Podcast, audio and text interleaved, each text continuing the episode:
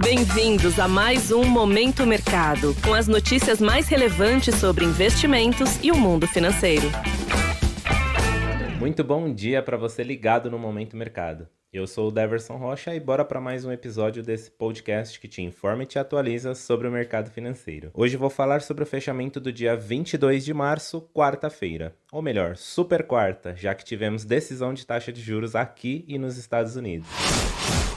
Cenário internacional. No mercado internacional, o Federal Reserve, Banco Central Americano, aumentou a taxa de juros em 0,25%. Em coletiva, Jeremy Powell, presidente da instituição, falou sobre a decisão, ressaltou que a inflação dos Estados Unidos ainda está muito acima da sua meta de longo prazo e afastou as chances de corte de juros ainda este ano, mas confessa que chegaram a cogitar a possibilidade de pausa no aperto monetário por conta da turbulência bancária. Isso fez os investidores perderem apetite ao risco durante o dia e buscarem segurança nos títulos do Tesouro Americano. Em meio a este cenário, o S&P 500 fechou em queda de 1,65% a 3.936 pontos.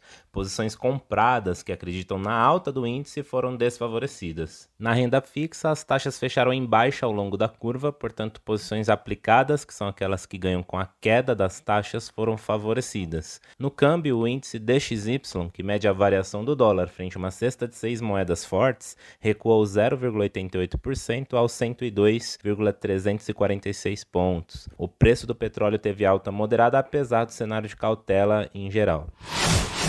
Cenário nacional. Por aqui, no câmbio, o dólar fechou em queda de 0,17%, cotado a R$ 5,23, refletindo a cautela vindo do exterior, marcado pela decisão de política monetária e falas de Jeremy Powell. O mercado também sentiu desconforto após o governo adiar a divulgação do novo arcabouço fiscal para abril, após a visita presidencial à China e a ataques da ala política do governo ao Banco Central. Em meio a este cenário, as alocações compradas ou expostas a variação cambial ficaram no campo negativo. No mercado de juros futuros, as taxas recuaram em toda a curva, refletindo o mau humor do exterior após a divulgação da decisão de política monetária, aguardando o nosso resultado.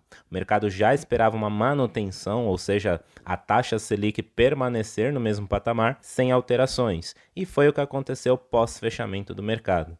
Portanto, posições de investimentos que apostam na queda dos juros futuros apresentaram um resultado positivo. Na bolsa, o Ibovespa recuou 0,77% aos 100.220 pontos, com o mercado ponderando prós e contras ao apetite ao risco na fala do presidente do Federal Reserve. As ações de grandes bancos perderam fôlego, encerrando em baixa, com exceção ao Banco do Brasil. O dia foi negativo para a Vale, após queda no preço do minério da China, e para a Petrobras, apesar de avanço moderado para o petróleo. Destaque positivo para as construtoras MRV e Exetec, subindo cerca de 4,5% cada, CCR e Natura subindo cerca de 2%. No lado oposto, destaque para BR Foods, Vibra e Açaí, caindo cerca de 6% cada.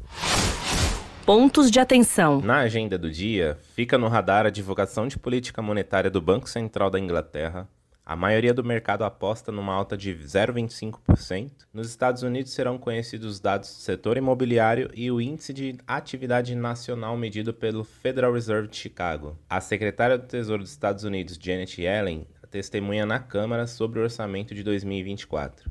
Por aqui, fiquem atentos aos balanços corporativos, teremos a divulgação de resultado da Sabesp e Cogna, por exemplo, e aos dados de arrecadação federal. Sobre os mercados, agora pela manhã, as bolsas asiáticas fecharam em alta, exceto o índice japonês Nikkei, que caiu 0,17% em Tóquio, pressionado por ações do setor financeiro e de eletrônicos. Na Europa, os índices abriram em queda, ao contrário dos futuros de Nova York, que amanheceram em alta. Dessa forma, termina o Momento Mercado de hoje. Agradeço muito sua audiência, um excelente dia e bons negócios. Valeu! Você ouviu Momento Mercado com o Bradesco. Sua atualização diária sobre cenário e investimentos.